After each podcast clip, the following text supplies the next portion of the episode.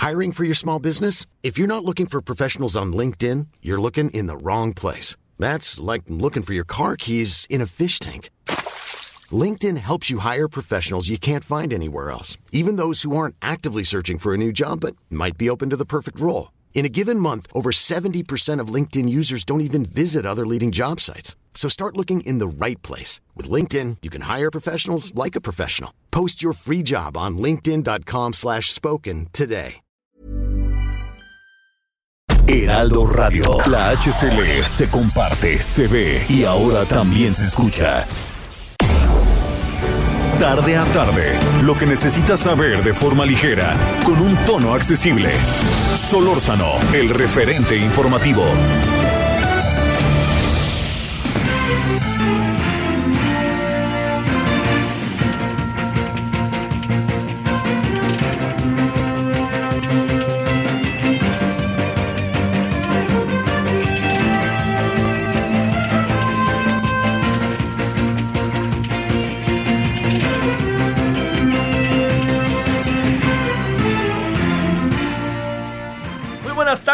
17 horas en la hora del centro. Abrimos semana lunes 21 de febrero del 2022. Gracias que nos acompaña. Eh, pues ahora sí que si usted me permite esta expresión que luego se utiliza, tambores de guerra y el mundo está en vilo. A ver, ¿qué? Vamos a tratar de explicar qué anda pasando, ¿no? Eh, antes de, digamos, eh, de principios del siglo pasado, finales, así, bueno, este, principios, diría yo, se dio esta revolución bolchevique, llevó a, a que Rusia, que era la Unión de Repúblicas Socialistas Soviéticas, extendiera su territorio de manera, ya lo venía extendiendo, pero de manera brutal. Pero originalmente los países que se, que, que, que, que la URSS, ¿no?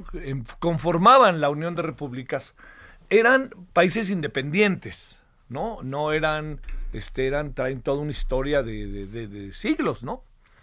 Eh, entonces, en ese proceso de que eran países independientes, pues los agarró la Unión Soviética y vámonos todos, ¿no? En el mismo barco. Lo que acabó pasando después fue que ante la ante el cambio de, de la pues bueno lo que pasa es que es la caída del muro de Berlín como el gran elemento detonador de lo que vino a pasar después, o sea, de lo que cómo se volvió a rearmar particularmente Europa del Este, pues entonces lo que sucede es que pues muchos países volvieron a su condición original y su condición original era la independencia.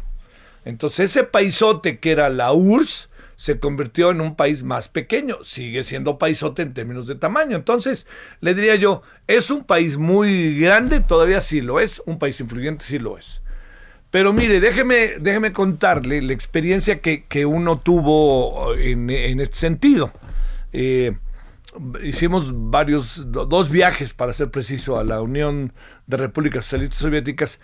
Y el segundo ya nos tocó bajo una condición, créame, muy de, de enorme deterioro de lo que era la URSS. Fue cuando el señor Mikhail Gorbachev dijo, vamos a poner el Glasnost, el Glasnost y todo esto, ¿no? La perestroika, que era abrir la economía y abrir la política. Eso era en sentido estricto. Eran sus instrumentos.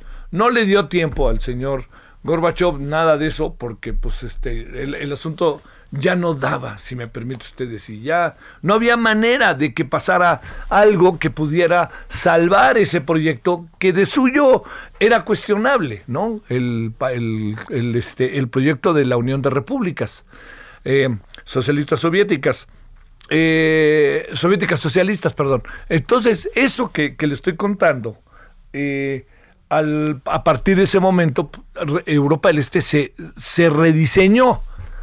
En buena medida se rediseñó un poco como era, ¿no? Que esa es la otra cosa.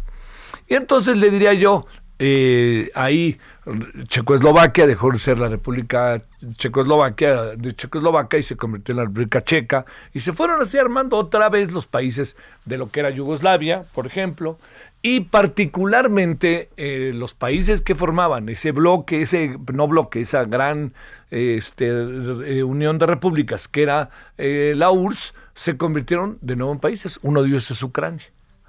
Y Ucrania, ha tomado algunas decisiones. Voy a tratar de, en función de toda la información que yo he adquiriendo y de lo que pude ver.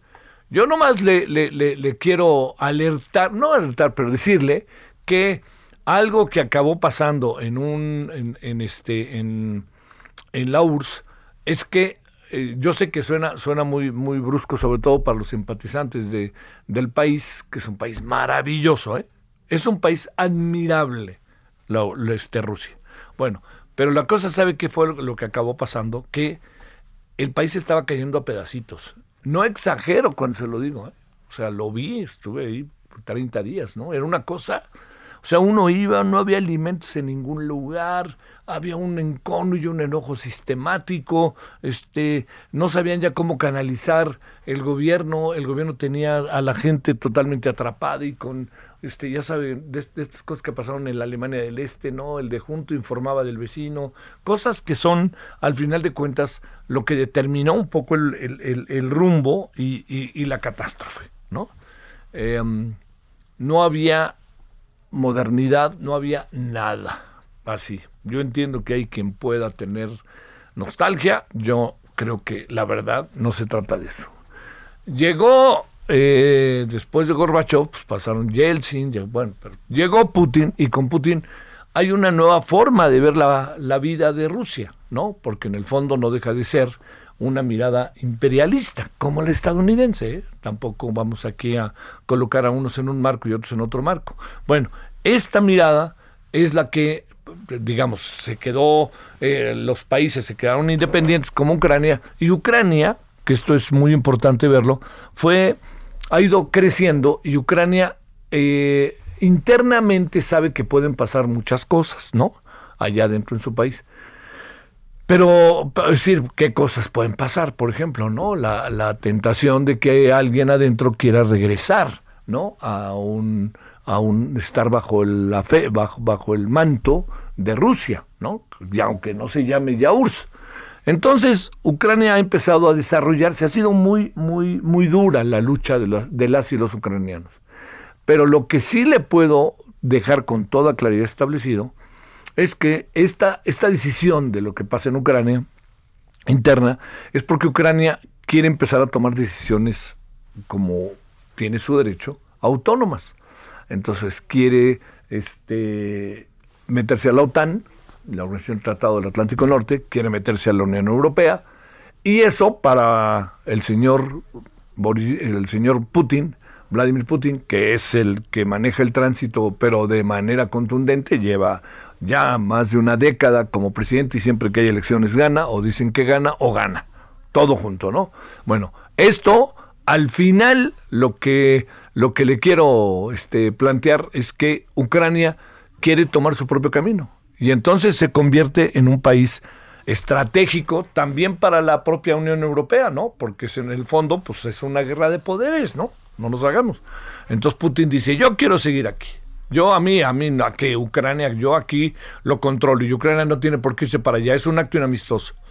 Entonces hay internamente allá en esta zona también hay hay, hay, disidentes de, que quieren este de, de, algunas este de algunas zonas en que quieren eh, declararse la autonomía de la propia Ucrania. Y entonces hoy el señor Putin dijo yo les reconozco la autonomía. Y esto genera imagínese el, el, imagínese lo que genera internamente. Bueno ¿por qué? Porque para hacer eso los reconoce y moviliza las tropas el señor Putin. Entonces moviliza las tropas porque forman parte de toda la zona de Ucrania y Ucrania entra en un problema porque en cualquier momento puede pasar lo mismo y que los invadan y que digan, ¿te quieres ir para allá? Ay, te voy, tú no lo voy a permitir. ¿Qué pasa mientras con el mundo? Bueno, en sentido estricto es un santo guamazo duro y a la cabeza ni más ni menos, usted y yo lo sabemos, a la diplomacia. No funcionó. O sea, Putin dijo no y Putin no y no y no. Bueno, punto. Hizo lo que quería. Pero también habrá que, en el análisis, ahí escucharemos a internacionalistas, exactamente qué es lo que Putin, por qué Putin está tomando esta decisión, ¿no? ¿Qué es lo que está viendo? Estados Unidos ya lo consideró un acto inamistoso, el señor Emmanuel Macron ya pidió, un, al, al igual que Ucrania, una reunión urgente del Consejo de Seguridad. No se olviden que México forma parte del Consejo de Seguridad, o sea, fue electo. Hay otros que son miembros permanentes. México fue elegido durante dos años, un año, no recuerdo bien. Este, ¿Cuánto tiempo dura? Creo que dos años. Entonces, todo esto que estamos platicando coloca, bueno, inevitablemente nos coloca en el centro como, como país, pero también como mundo. O sea, todo tiene que ver con todo. Entonces aquí pueden venirse eh, todo este proceso que suban los precios del petróleo, que bajen, que haya que tomar partido por una cosa u otra si el conflicto se acaba eh, decantando, si este, ¿qué vamos a decirle a Estados Unidos? En nuestra política exterior es tan errática que me asusta nomás de pensar las cosas que se puedan decir mañana en la mañana con poca prudencia y poca, poco cuidado. Este, entonces, al final de la historia, estamos en un lío. Y si Estados Unidos eh, no logra sentar a Rusia y a Ucrania para poder empezar a resolver el asunto, si no lo logra la Unión Europea, se va por la libre el señor Putin, como quiere irse eh, desde hace tiempo, pero lo que pasa es que en diferentes circunstancias lo han detenido. Al final, eh, vamos a ver qué pasa. Yo no tengo la más remota idea de qué pueda pasar, la verdad, conociendo cómo se mueven estas, estas circunstancias, ¿no? Y además, pues como se lo he contado, un poco trompicado, con una cantidad de variables que para qué quiere que interviene, pero que le quede clarísimo que ahí se están jugando muchas cosas, muchas, muchas, porque se ha llegado a hablar de una conflagración la más delicada en el mundo desde la Segunda Guerra Mundial. Y mire que hemos vivido, hemos vivido guerras vivimos la guerra de Corea, la guerra de Vietnam y muchas zonas este ha habido este conflictos por más grandes o pequeños que sean, pero que han trascendido. Pero una de esta naturaleza coloca de nuevo dos bloques abiertamente en el mundo. Los rusos, con todo lo que significa, la Unión Europea, OTAN, Estados Unidos, con todo lo que significa. ¿Cuál es la diferencia de un conflicto hoy de un conflicto hace tiempo, de hace años? La sofisticación del armamento. Entonces cualquier cosa puede pasar. Eh, y lo único que nos queda ahora es este, esperar que la diplomacia gane. Está difícil, ¿eh? Está difícil que la diplomacia gane porque están a todo lo que dan. Pero lo que veremos en las próximas horas es si el Consejo de Seguridad se logra reunir. Recuerde que Rusia está ahí. ¿Cuáles son las razones que da la Rusia? ¿Cuáles son las razones que da Ucrania de lo que está viviendo? Estas, este, el, reconocimiento de... Pues es como si hay un grupo, mire, así se lo diría. Hoy, hoy lo decía, creo que era Dolly Esteves ahí en el en un Twitter que, que, que un poco ejemplifique en el extremo las cosas. ¿Qué pasaría si de repente la gente que vive en Baja California, que es estadounidense, buen número de estadounidenses de repente dicen, pues me declaro en autonomía y ahora este territorio es mío pues no, forma parte de México, ¿no? Es llevar las cosas al extremo, insisto, pero lo hace con, con una intención muy ejemplificativa, pienso yo. Entonces, todo lo que está pasando ahí es como si dentro de Ucrania, para que lo entienda usted, de repente decide Ucrania, deciden los que viven en Ucrania, yo vivo acá en este estado y me quiero declarar independiente. No es tan fácil no es tan fácil, no es, no, es así en automático, yo los declaro y yo los... No, no, pues tiene una dinámica misma el propio país, ¿no? Que es Ucrania. Muy, muy complicado el asunto, ¿eh? Muy complicado. Yo entiendo que usted va a decir, oiga, no, pero acá nos estamos peleando los periodistas y que el presidente y que su salario y tu mamá también y todo eso, lo que quiera. Pero esto que está pasando allá en Europa del Este, créame que es una cosa delicadísima. Es delicadísima per se, pero ahí le va mucho más delicada por lo que puede trascender.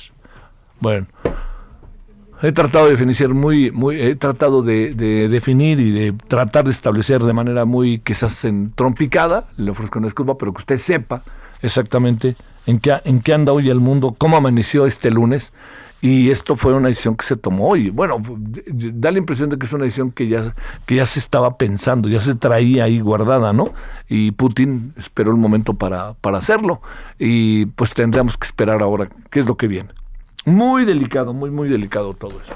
Porque además sí crea un ambiente rudo, las, las economías tiemblan, las, eh, además de que las economías tiemblan, los, los países como pues como el nuestro, por ejemplo, pues se lleva un santo, este, se, puede llevar pues muchos problemas, países como, como el nuestro, muchos otros países igual, Brasil también, por ejemplo, pues porque hay cosas que tienen que ver con la economía mundial que le podrían terminar trascendiendo a países como estos. Pero sobre todo a quien le tiembla el, el, susto grande son los tambores de guerra que espero que no lleguen, que puede haber en, en Europa. Eh, lo que son los gobiernos de Alemania, de Francia, de eh, Polonia está muy está muy callado, por cierto, este, de España, de Italia, ya hoy el ministro Conte también dijo algo. Es un asunto, créame, mucho, mucho, muy delicado. Y se ve que el señor Biden, que inmediatamente que tomó la decisión Putin de reconocer a estos este, a estos ciudadanos que forman parte de un país, qué cosa, ¿no? Como independientes, este, lo que está haciendo, el, porque además no es tan fácil el camino de regreso ya que se hizo, ¿eh? Eso va, o sea, da un paso adelante para la negociación diplomática, pero el que lleva mano, pues es, es este, ahora Putin, ¿no? Entonces, a ver cómo se destraba eso. Pero lo que le quiero decir es que lo que hay, lo que sí hay de nuevo en todo esto, es que eh, en cualquier momento podría desatarse una situación extrema. Yo insisto, espero que no. Eh, y pues sigamos y estaremos contándole hoy en la tarde, eh, mañana en la mañana. Es eh, para que usted se dé una idea, este es, es un decreto que reconoce la independencia de de tanto de bueno este además ordena a Putin a Fuerzas Armadas entrar a territorios rebeldes de Ucrania. ¿eh? Ya con eso estamos viendo. Donetsk y Lugansk. Ahí, este, por eso la explicación que da Dolly Esteves a mí me llama tanto la atención. ¿no? Este, es como si en Baja California los estadounidenses se pusieran, este, de repente dijeran, no, pues aquí nosotros ya somos una, un país, ¿no? Dentro de México son ciudadanos que viven en un país, por más que hagan lo que hagan, viven en un país así, y ese país tiene sus propias reglas y circunstancias complejo, muy, muy complejo. ¿eh? No es cualquier cosa. Créame, yo, usted decir, ya, ya, no, es que se pueden venir cosas que cuando volteamos la cara están entre nosotros. ¿eh? Bueno, oiga, pues gracias que nos acompaña, esperando que haya deseado, eh, haya pasado un buen fin de semana. Muchos asuntos, muchos, muchos asuntos por delante, muchas cosas. El, este, la narrativa no cambia ni tantito, ¿no? Este, y además está, está entrando en, en asuntos en donde ya también a través de las redes y muchos otros lugares se está, ya se están alzando las cosas de manera, eh, yo le diría, de manera muy lamentable, ¿no? Pero bueno, ahí están y pues es la narrativa que traemos, el proceso de cambio que el presidente pregona sistemáticamente. Hoy, por ejemplo, dijo, nadie roba en mi gobierno. Dije, ay, señor, perdón. Pues, lo de Segarmex no estaría si fuera así, ¿no? Este, así con todo lo que hay. Aquí ya no hay corruptos. No, señor. No, no, no. Se sigue la lucha. No desconozco la lucha que hace el presidente, pero así como si la noche a la mañana viviéramos en la tierra del más allá, no marche. No marche. No hay manera, hombre. Uno recorre el país y uno ve, hombre. No, no crea que, que uno lo anda diciendo porque esté en contra de algo, filias, fobias. ¿Para qué, hombre? ¿Cómo están las cosas? Bueno. Este, y hoy, por cierto, me llegó una, una encuesta, una encuesta bastante interesante, bastante interesante, bastante interesante la encuesta, que me confirma todo lo que presuponemos de la revocación de mandato. Dicho de otra manera, al presidente le viene bien, hay un porcentaje importante de gente que quiere participar y este si le sale como dice esta encuesta, pues el presidente va a estar muy tranquilo el 10 de abril en la noche. 17-18 en la hora del centro. Solórzano, el referente informativo.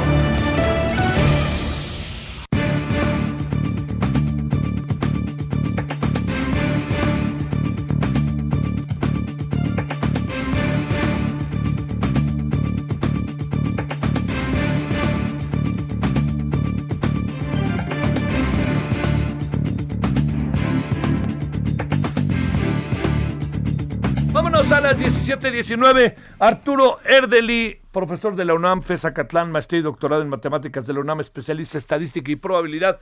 Oye, ¿cómo estás antes que nada, Arturo? Gracias que tomas la llamada. Encantado, Javier. Buenas tardes, a tus órdenes. Oye, hoy leí por ahí un tuit que me llamó mucho la atención porque vi por ahí un diario que colocó noventa y tantos millones ya tienen la vacuna y no sé qué. A ver, te pregunto, hoy con tus números, ¿qué tenemos?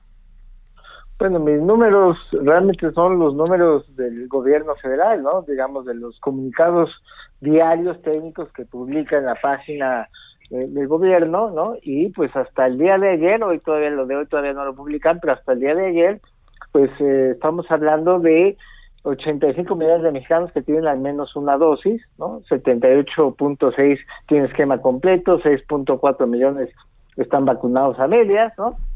Pero pues con una población que hoy ya se estima en poco más de 131 millones de mexicanos, pues eso te quiere decir que más o menos 46.2 millones de mexicanos no han recibido ni una sola dosis, o sea, por pura diferencia de las de lo que dicen las cifras oficiales, restándose a la población mexicana es lo que uno puede deducir, ¿no? Es decir, 35% de la población mexicana no ha recibido ni una sola dosis, la gran mayoría, hay que decirlo, son menores de edad, pero ahí hay muchos menores de edad que podrían ser vacunados los que tienen de 5 años o más, como ya se está haciendo en otros países, pero que en México desafortunadamente no se ha querido autorizar. A ver, que para, para que entremos ahí al, al detalle, Arturo, este, eh, digamos, si nos comparamos con otros países con características similares al nuestro, ¿en qué estaríamos? Pues mira, si, eh, si, si, lo viéramos como en una tabla, porque, porque la forma, aquí lo importante es aclarar que en todo el mundo, ¿no? excepto en México, en el resto del mundo, el, avance de vacunación se mide como porcentaje de la población total, al margen de qué grupos de edad estés vacunando o no, porque la meta final es, vacunar a todos. Entonces, la manera como a, nivel internacional y, y cómo aparece en plataformas internacionales el avance de la vacunación de México, pues es 65% con al menos una dosis, 60% con esquema completo, ¿no? Si lo viéramos en la tabla de países, que son casi 200, pues andamos como a media tabla, ¿no? O sea, regiones como Oceanía, pues también anda el 60%, Europa anda el 64%, Norteamérica, que es la región a la que pertenecemos, anda el 61%, pues ahí andamos, eh, América del Sur, sorprendentemente, es la región del mundo que tiene mayor avance con esquema completo, con 70%, Asia 64%, entonces pues, México ahí anda, ¿no? No muy lejos de, la media, ¿no? A media tabla, pues, ¿no? Ese es el lugar de México, ¿no? Oye, eh, bajo esa perspectiva, Arturo, eh, digamos, si hay una idea como de repente de, de mover los números de manera medio singular, ¿no? Este, le digo que leí el otro día que decían 90 millones ya tienen la vacuna, que no sé qué, pues no era tan cierto, ¿verdad? Están redondeando los 85 millones y obviamente los redondean pues para arriba, ¿no? Para donde les conviene, por supuesto. Eh, ¿Qué puede venir? O sea, muchos países del mundo ya están vacunando a menores de edad, pero por acá, por más que dice, pues ya sabes, el señor López Gatel dice que no, no y no. Pues sí, no, hay una justificación, digamos, originalmente habían dicho que era porque pues los muy, muy chicos, eh, los menores de edad en general, eh, tenían mucho menor riesgo que los adultos y que había que darle prioridad a, los que tienen más riesgo. Pero ya en el, en el tema de, estar vacunando menores de edad, que al menos ya en el mundo se autoriza a partir de los cinco años, ¿no?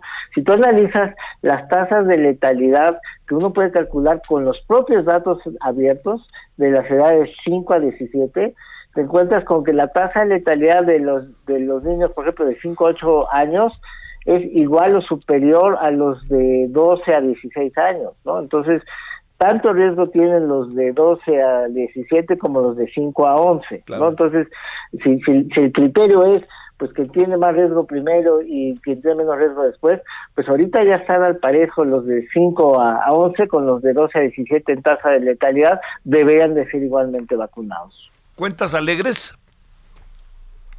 Pues más bien son las cuentas del, de la austeridad, ¿no? De, no querer gastar y de buscar explicaciones a, por qué no gastar en vacunas en, los más chicos, ¿no? Pero, pero realmente sí, sí ha sido toda la epidemia, pues jugar con las cifras, buscar el indicador que, haga parecer que las cosas van mejor, como esto de, de decir que el 90% de la población mayor de edad ya tiene su esquema completo de vacunación, pues sí, pero los menores de edad no existen, o sea, hacen la cuenta eh, de manera que parezca muy espectacular el número cuando no lo es, tampoco es que estemos perdidos, pero fíjate que estamos como a media tabla, ¿no?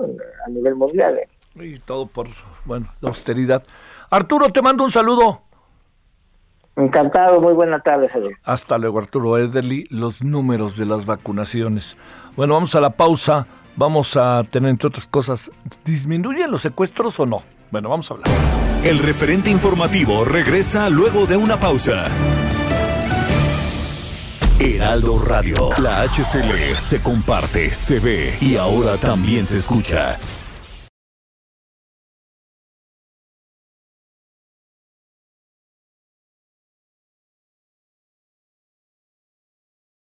Heraldo Radio 98.5 FM, una estación de Heraldo Media Group, transmitiendo desde Avenida Insurgente Sur 1271, Torre Carrachi, Hiring for your small business? If you're not looking for professionals on LinkedIn, you're looking in the wrong place. That's like looking for your car keys in a fish tank. LinkedIn helps you hire professionals you can't find anywhere else, even those who aren't actively searching for a new job but might be open to the perfect role. In a given month, over 70% of LinkedIn users don't even visit other leading job sites. So start looking in the right place. With LinkedIn, you can hire professionals like a professional. Post your free job on linkedin.com slash spoken today. Mil watts de potencia radiada. Estamos de regreso con el referente informativo. En el referente informativo le presentamos información relevante. Durante la conferencia matutina desde Palacio Nacional, la titular de la Secretaría de Seguridad y Protección Ciudadana, Rosa Isela Rodríguez, informó que los delitos del fuero federal redujeron en 41.37% desde el inicio de la actual administración. En los últimos nueve meses hay una tendencia sostenida a la baja del homicidio doloso. Este enero es el mes de enero más bajo en la incidencia de este delito en los últimos cinco años. El robo total en enero se redujo 28% respecto al mismo mes de 2019. En enero de 2022 el feminicidio bajó 32%. Esto con respecto al máximo histórico de agosto de 2021, donde se llevan cinco meses a la baja. Esperamos sus comentarios y opiniones en Twitter. Arroba Javier Solórzano. Arroba Javier Solórzano. Dos oruguitas enamoradas pasan sus noches y madrugadas llenas de hambre. Siguen andando y navegando un mundo que cambia y sigue cambiando navegando un mundo que cambia y sigue cambiando. Dos oruguitas paran mientras se abrazan con sentimiento. Siguen creciendo, no saben cuándo buscar algún rincón. El tiempo sigue cambiando, inseparables son y el tiempo sigue cambiando hay oruguitas.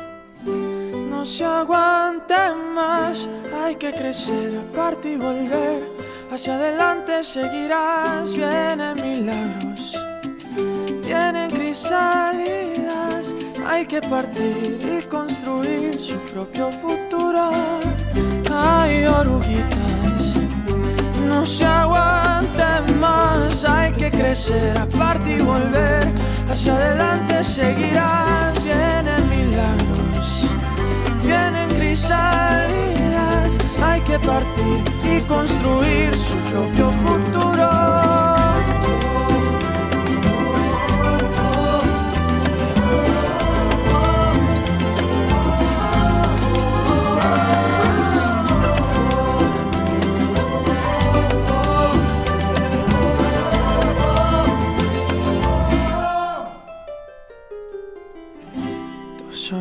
Dos desorientadas en dos capullos bien abrigadas con sueños nuevos. Ya solo falta hacer lo necesario en el mundo que sigue cambiando, tumbando sus paredes. Ahí viene nuestro milagro, nuestro milagro, nuestro milagro, nuestro milagro.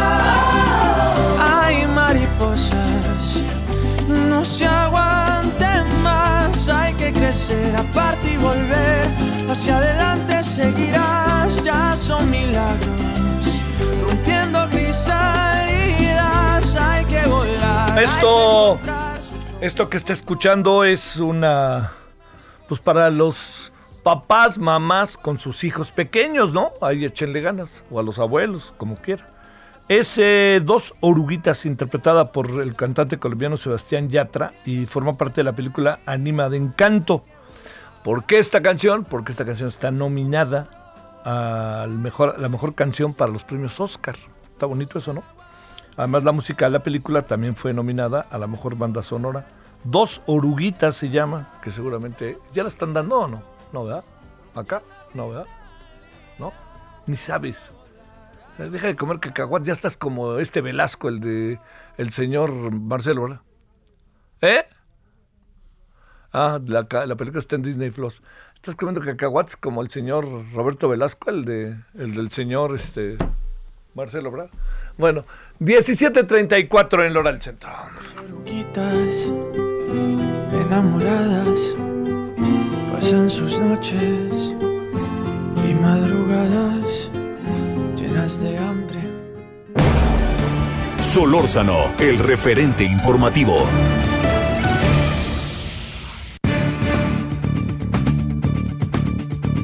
Bueno, sería conocer que es todo un proceso, ¿eh? La, eh, la Auditoría Superior de la Federación, su cuenta, el análisis de la cuenta pública, lo dio a conocer eh, este fin de semana.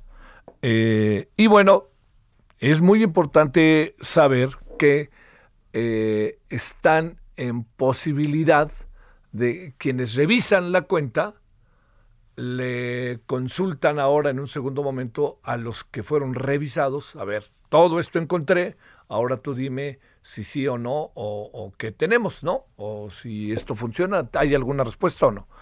El gobierno ha minimizado el asunto, ¿no? Porque dice, no, nosotros este, podemos, est- fácilmente podemos nosotros explicar. Eh, ¿Realmente se puede explicar? ¿No? ¿Qué le parece si le entramos a, la- abordar el tema, ¿no? Esto es, ah, mire, a mí me tocó ver cómo tardaban cinco años la cuenta pública, pero en esta ocasión la cuenta pública, algo que me parece que es muy interesante es que ya pues, casi en- con poco tiempo se logra hacer un análisis por parte de la auditoría. Leonardo Núñez es investigador de Mexicanos contra la corrupción y la impunidad. ¿Cómo estás, Leonardo? ¿Qué tal, Javier? Muy buenas tardes, encantado. Pues con mucha chamba aquí revisando todo el trabajo de la auditoría. ¿Ya no va a ser más spaces y eso? Eh, no, pues esto, esto es lo que hacemos, digamos, en nuestro trabajo día a día. No los especies pasan de noche cuando uno ya acabó de trabajar, pero pues nuestra chamba en el, en el día a día de la sociedad civil es pues ir revisando todos estos trabajos. Y en este caso, pues estamos hablando de cientos de auditorías eh, que, como bien dices, es parte de un proceso muy largo, que es el gran proceso de la fiscalización en México y que es uno de los pocos lugares donde pues nos, nos sentamos por varios días a revisar Claro. múltiples casos de irregularidades. Oye, a ver, pa- para, echemos, para que echemos a andar, ya empieza a haber respuestas sobre el informe de la auditoría. Por ejemplo, uno de ellos es del análisis del presupuesto 2020, dice Jesús Ramírez Cuevas, la Auditoría Superior de la Federación encontró en la refinería de Dos Bocas inconsistencias de apenas 0.2% de 23.880 pesos revisados en el AIFA. Luego, de 0.01 de 17 mil millones de pesos. En el trenismo, de 0.6 de 858 millones. Sus observaciones serán solventadas en los próximos meses. Te lo digo porque que sea eso, si te parece, Leonardo, eh, como una especie de punto de partida, ¿no? Para, para conversar. Claro, creo que eh, eh, eh, esto es una, es una parte preocupante porque detrás de cada peso irregular hay sin duda algo que se tiene que esclarecer porque se tiene que dar rendir cuentas sobre esos recursos. Y no estamos hablando de temas triviales, ¿no? En el caso del Tren Maya tal vez en términos de porcentaje suena muy poco, pero las anomalías tienen a 1.300 millones de pesos por sobrecostos. En el caso de Dos Bocas estamos hablando de 59.2 millones de pesos en pagos indebidos y en el caso del aeropuerto de Santa Lucía creo que no es nada trivial cuando hablamos de irregularidades por 20 mil millones de pesos. Eso es eh, prácticamente 20 veces el presupuesto del INAI, casi dos veces el presupuesto de la Secretaría de Cultura. Eh, entonces no estamos hablando de errores triviales. Eh, porque pues precisamente el universo total de irregularidades que aparecen en este año son 60.229 millones de pesos. Eh, y solo, eh, yo sé que cuando hablamos de estos miles de millones, uno se, vuelve difícil eh, tratar de saber a qué significa esto, pero pensemos que el presupuesto de la UNAM completo es de alrededor de 45 mil millones de pesos. Aquí estamos hablando de 60 mil millones de pesos de irregularidades. entonces, claramente es un proceso burocrático en el cual algunos temas se irán aclarando porque claramente hay, hay muchas veces eh, en los que el error puede deberse a que simplemente no está el papel o se hicieron mal las cuentas, pero hay otros lugares donde efectivamente hay escándalos que tenemos que eh, investigar, conocer y llevar hasta sus últimas consecuencias. Entonces, no podemos ni minimizar los montos y mucho menos minimizar eh, los temas en los cuales está involucrado y, y, hay que decirlo, pues todos los órdenes de gobierno en los que se involucran recursos federales y aquí pues prácticamente nadie se salva y ese es uno de los temas por los cuales es importantísimo darle seguimiento al trabajo de la auditoría. La, la mirada del vocero, del, director de comunicación social de Palacio, ¿es, es correcta o, o, no? Eh, lo que él habla de que son eh, cosas que aclarar, pero que los montos no son tan... Eh, híjole, lo digo yo, eh, tan escandalosos. No lo dice él, lo dije yo, escandalosos o algo parecido. Claro, creo que eh, eh, eh, el tema fundamental es otra vez siempre poner, poner en, términos de proporción, ¿no? A qué significan estos desfalcos al erario público, porque aquí es mucho más grande incluso que, que, presupuestos de secretarías completas de Estado. y pues también creo que uno de los temas que hay que recordar es que este es un ejercicio que no sucede en una sola ocasión, sino que tenemos datos de, de, varios años hacia atrás. Y, por ejemplo, de 2019 venimos arrastrando de los 103 mil millones de pesos que la auditoría identificó de irregularidades, 84 mil millones siguen pendientes de recuperarse o aclararse, el 81%. Eh, en este caso, pues, el 97% de lo que ha encontrado la auditoría no se ha aclarado. Eh, y ese es otro de los estándares con los cuales tenemos que ir midiendo estos grandes grandes historias de desfalcos a la hacienda pública, porque creo que hay que ponerlo en esos términos. Algunas de las cosas que aparecen en la auditoría llegan a tener esas dimensiones. Basta recordar que lo que nosotros eh, eh, bautizamos como la estafa maestra dentro de Mexicanos contra la corrupción y la impunidad de animal político, pues estuvo cuatro años antes escondido en los informes de la Auditoría Superior de la Federación. y como ese, muchos escándalos más eh, que ameritan o que no ameritan descalificación de los hallazgos de la auditoría. Y otra vez, hablar de 20 mil millones de pesos que, se encuentran de manera irregular, por ejemplo, en los fideicomisos del ejército, ah. no es un tema menor. No, no, porque pues además es una tendencia también, no hay muchas maneras, ¿no? Este, Leonardo, de de repente entrar a las arcas o a las formas en que el ejército maneja sus finanzas, ¿no? En efecto, y aquí, aquí lo que tenemos con los trabajos de la auditoría es, digamos, una fotografía eh, de, alguien que se pueda acercar precisamente, porque cuando tú lees los informes de la auditoría, pues lo que hacen es sentarse a revisar los papeles, las cuentas y luego irle, irse a sentar con, la, con las autoridades para preguntarles por qué sí, por qué no. Y eh, cuando uno va leyendo las auditorías, hay diferentes momentos de contacto con la autoridad para tratar de esclarecer en dónde quedó el dinero y si no se logra esclarecer ese proceso, eh, eh, eh, dónde quedó el dinero, es que aparece en la auditoría. Entonces, por eso es un problema que, que, que, estos señalamientos sean minimizados, porque esto es el producto de alguien que se sentó con la autoridad a revisar los papeles, a revisar los documentos y no se logró aclarar cómo se usaron los recursos y por eso se pone un pliego de observaciones, como se conoce técnicamente, que es una observación de la auditoría de aquí hay irregularidades hasta que no me demuestres lo contrario. Y el problema es esto que te decía hace ratito también. Por ejemplo, las entregas del año pasado vivimos en el 81% de impunidad porque no se han aclarado. Y hoy estamos en el 97% en el caso de 2020, pero pues no hay grandes esperanzas de que eso disminuya porque no ha sido así en el pasado. Eh, eh, híjole, este, eh, digamos, bueno, el, el, gobierno como tal tiene ahora condiciones para explicar lo que para la auditoría no es explicable. Eh, ¿qué, qué, qué, qué supones que pueda pasar? Claro, sin duda, sin duda creo que este es eh, eh, uno de los momentos donde se pondrá la otra de las pruebas de ácido para, para el combate a la corrupción de Andrés Manuel López Obrador, porque efectivamente podríamos, podríamos ver una gran cantidad de aclaraciones y una gran cantidad de, de, devoluciones y operaciones, y eso nos, nos empezaría a ayudar o encaminar hacia un combate a la corrupción institucionalizado.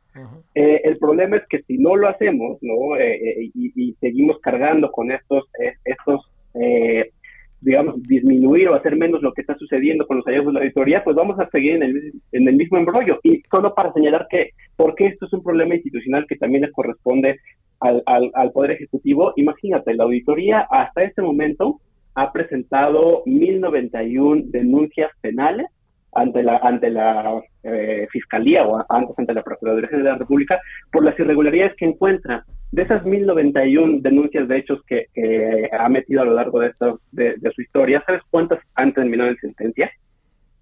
¿Mm? ¿Mm? 20. No, pues oye, oye, oye. 20 de 1091 denuncias. El 1.8% de las denuncias eh, que, que, se han presentado a la, a la Fiscalía han terminado en sentencia. Y eso es, ese es parte de un problema que ya no corresponde a la auditoría, ¿no? corresponde al resto de autoridades eh, que ante estos hallazgos o ante, ante las denuncias de la auditoría, pues se atascan en el resto de partes de, de, la maquinaria que debería funcionar para combatir la corrupción. Eh, ¿cuánto, cu ¿Cuánto tiempo tiene la ahora la, el gobierno a responderle a la Auditoría Superior de la Federación? A partir de que se presente este informe, corre un periodo de 30 días donde se tienen que hacer las primeras aclaraciones y después corre un segundo periodo hasta el mes de octubre eh, eh, para que se subsanen eh, la, las observaciones de la auditoría. Sí. vamos a irle dando seguimiento a este proceso, ¿no? Para ver hasta dónde se alcanza, hasta dónde se alcanza a aclarar o se alcanza a recuperar, pero, repito, con lo que llevamos del año pasado, la, la, la entrega anterior a esta, el 87% no se han aclarado, ¿no? Entonces ahorita pues hay que ver hasta dónde va a llegar eh, esa tasa de, de, decir no pasó absolutamente nada, pero pues eh, tendremos que irle dando seguimiento.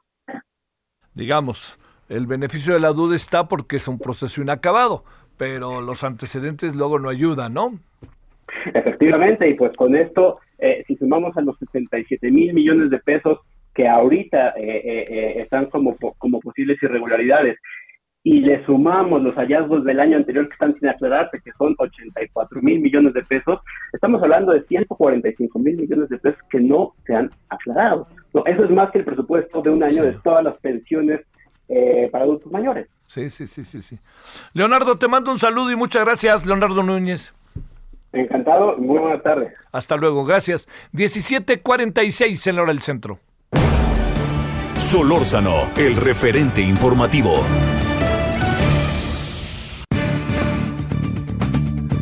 Bueno, este, eh, hoy se dio a conocer eh, por parte de la señora Rosicera Rodríguez todo lo que tienen que ver con delitos del fuero federal, este, que, tienen que ver con, eh, con todo lo que, le diría yo, con, con todo lo que hay, ¿no?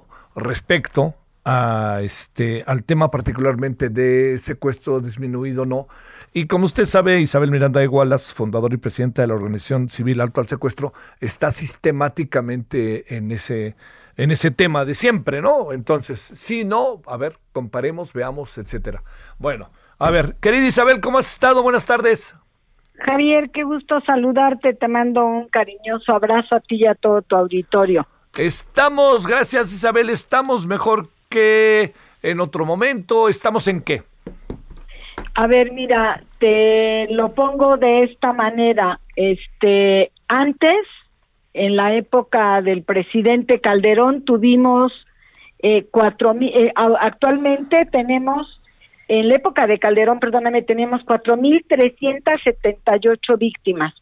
Este, hoy tenemos cinco mil seiscientos treinta, es decir, tenemos más víctimas que en la época en que estaba el entonces presidente Felipe Calderón. Ajá. Creo que esto nos da un parámetro de que sí que han disminuido los secuestros, efectivamente, si lo comparamos con el sexenio pasado, en la época del presidente entonces, este Enrique Peña Nieta, Nieto, perdón, tuvimos 7.267 carpetas, es decir, se incrementó casi un 63%. Eh, comparado con el presidente Calderón. Cuando el presidente Calderón tuvimos 2.675 carpetas, hoy tenemos 4.378 carpetas, es decir, tenemos el 63.6% más de carpetas por secuestro. Es verdad, sí ha disminuido el delito de secuestro si lo comparamos con el sexenio anterior, pero creo que Javier, seguir teniendo la cantidad de personas secuestradas que hoy tenemos desde que va esta presente administración, que es 5.630 víctimas, nos debe de ocupar y nos debe de seguir preocupando, Javier. A ver, ¿tú crees que se hayan reducido delitos federales en 41%, como dice eh, Rosa Isela Rodríguez? Mira, hay algo que no me checa, Javier, y si usamos la lógica, este, ay, perdóname, esto está sonando. Si usamos la lógica, no nos checa. Por un lado, dicen que se incrementó la delincuencia organizada en casi 60%, pero por otro lado dicen que disminuyeron los delitos. No sé qué combinación hicieron ahí con los números. Yo lo que te puedo decir, creo que al igual que tú y que todos los mexicanos, es que estamos en un país sumamente violento en el que todos los días estamos viendo niños agredidos, desaparecidos, secuestrados, este, todo tipo de violencia y que bueno, ya parece parte de guerra. Creo que eso, más que los números, nos debe de ocupar y preocupar, Javier. Eh, a ver, este, lo, que pasa es que lo que siempre preocupa es que se estén, eh, que no se tenga toda la información o que no se tenga, pues esto que también son números muy rudos que de repente la gente a lo mejor no necesariamente se manifiesta, que este le da no quiere hacer denuncias porque ya sabe lo que puede pasar, todo este tipo de cosas que nos rodean. ¿Ahí qué piensas? Bueno, eh, lo, no es lo que piensa Javier, lo dice la propia ENVIPE, la encuesta de victimología en este país, habla de que, por ejemplo, en el año pasado, en el 2020, perdón, o sea, lo que terminó en el 2020, que es lo que tiene el INEGI, tuvimos más de 20 millones de delitos y en el cual tuvimos secuestros, más de 36 mil secuestros. Esto creo que nos da un parámetro de que casi la gente no denuncia, la gente teme ir a denunciar, en primer lugar porque no pasa nada y en segundo porque se siente vulnerable. Entonces, eh, las cifras, por desgracia, no nos dicen mucho, nos dan una orientación de qué está pasando y efectivamente han disminuido, repito, los delitos de secuestro comparados con el año pasado. Sí ha habido una disminución, pero lo que seguimos viendo es una gran violencia y que sigue habiendo secuestros de manera muy importante, Javier. Eh, tienes una, digamos, para hablarlo, en lo que va del año, ¿qué has alcanzado a ver en estos dos meses, Isabel? Bueno, en lo que va enero, porque nosotros recuerda que ahorita todavía estamos en febrero, en enero eh, indudablemente nosotros en el último reporte que dimos dijimos que tuvimos un incremento del 29.5% en comparación con el mes de diciembre. Por ejemplo, mientras en diciembre tuvimos 88 víctimas, en enero tuvimos 114 víctimas. Este, mientras hubo 65 carpetas en el mes de diciembre, en enero hubo 67 carpetas. Para que la gente entienda que es una carpeta es cuando van y denuncian y en una misma carpeta puede haber dos o tres víctimas o una sola víctima. Lo que sí te puedo decir es que seguimos teniendo cuatro secuestros diarios en este país todos los días, Javier. Oh, oh, oh, eh, no tiene bien los números el gobierno o qué estará pasando ahí o tiene otra o tiene otra medición. Mira, indudablemente que hay otra medición y te voy a decir por qué. En todas las fiscalías, Javier, hay lo que se llama un catálogo de delitos. El punto es que no tenemos homologado, es decir, no todas las fiscalías tienen catalogado el mismo delito de la misma manera. Esto hace que este pues no tengamos unificado qué es lo que se está tipificando y tenemos muy mala calidad de suministro para poder tomar decisiones. La otra cuestión que también tenemos es que el secretariado ejecutivo Javier solamente recolecta la información, no tiene la capacidad de ir a los estados y supervisar qué está pasando. Los estados solo le reportan al secretario de ejecutivo lo que quieren y cómo quieren. Entonces no es que de verdad la secretaria esté ocultando cifras o las esté manipulando. Simple y sencillamente tenemos muy mala calidad de información para poder este, alimentar nuestras bases de datos, Javier. Te mando un gran saludo, mi querida Isabel. Muy buenas tardes y gracias. Al contrario a ti, Javier. Buenas tardes. Gracias, es Isabel Miranda Igualas. Eh, las cifras no, no, no, las cifras no acaban de, cuadrar del todo según lo que ella tiene. Eh, pero, pero bueno, yo le diría, usted y yo tenemos plena claridad todos en este país que uno de nuestros problemas eh, más brutales es la inseguridad. O sea, ahí estamos entrampados. Eh, se podrá decir que avanzamos. Vea usted lo que pasa en Zacatecas. Y los discursos, ¿no? Es que es culpa del pasado. Este, es los neoliberales son los responsables. Pues, pues bueno, no, no lo dudo que por ahí pasaron cosas, pero ¿qué tal si también le digo lo otro, no? Sí, por ahí pasaron cosas, pero y, y, en este momento qué pasa con los las responsabilidades que se tienen ya en el poder. Esa es la clave, hombre. Es hay que ir así, hay que ir viendo lo más que se pueda siempre eh, los momentos que a uno le tocan y los momentos que a otros les tocan, ¿no? Así, pues ya sé, bueno, tienen tres años en el poder, ahí tendrían que haber movido dos, tres cosas como para dejar este una como, para empezar a, revertir el estado de las cosas que es tan necesario revertir, ¿no? Bueno, oiga, nos vemos al rato, 21 horas en hora del centro, en referente. Ahí le encargo, ahí nos vemos, ahí tarde. Adiós. Con sueños nuevos, ya solo falta hacer lo necesario en el mundo que sigue.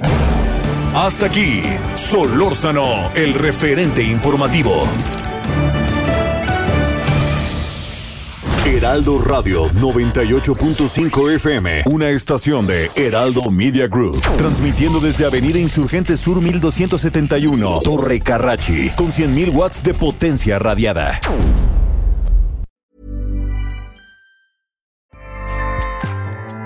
ACAST powers the world's best podcasts. Here's a show that we recommend. The Real Housewives is a guilty pleasure for most, but if you're looking to not feel guilty about that pleasure, tune in to Everything Iconic with me, Danny Pellegrino, where I break down all the messy moments and behind the scenes antics of Bravo's popular franchise. And on Everything Iconic, I also interview celebrity guests like Kelly Ripa, Kiki Palmer, Drew Barrymore, Cameron Diaz, and more about their guilty pleasures, their past work, and so much more. So if you're pop culture obsessed and find yourself watching way too much reality TV like me, tune in to Everything Iconic with Danny Pellegrino wherever you listen to podcasts. ACAST helps creators launch, grow, and monetize their podcasts everywhere. ACAST.com.